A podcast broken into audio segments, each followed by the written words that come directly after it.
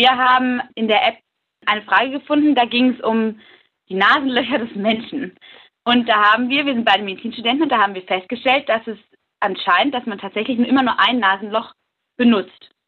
Und dann haben wir uns gefragt oder uns unterhalten, ob es wohl Tiere gibt oder ähm, Lebewesen, die nur ein Nasenloch haben. Hm. Ja, Gibt es. Also dann jedenfalls, wenn man den Begriff Nase etwas weiter fasst, nämlich zum Beispiel bei Delfinen. Da spricht mhm. man eben nur nicht von der Nase, sondern es handelt sich um das Blasloch, das sie oben am Kopf haben.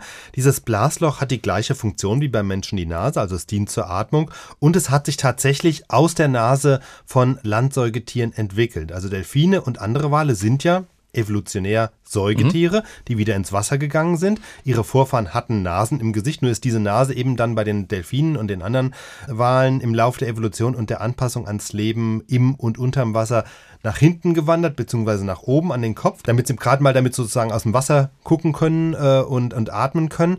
Und speziell bei den Zahnwalen, eben zu denen auch die Delfine gehören, sind dabei die ursprünglich zwei Nasenlöcher zu einem Blasloch zusammengewachsen.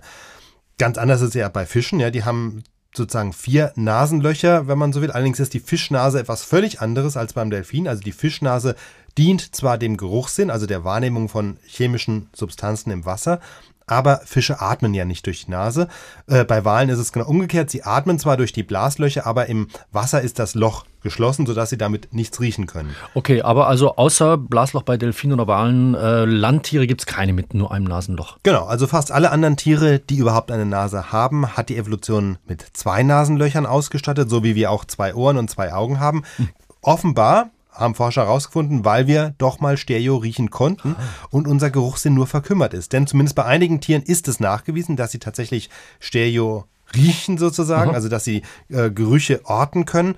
Ein Tier, bei dem das besonders gut erforscht ist, ist der ostamerikanische Maulwurf. Maulwürfe sind bekanntlich blind. Okay.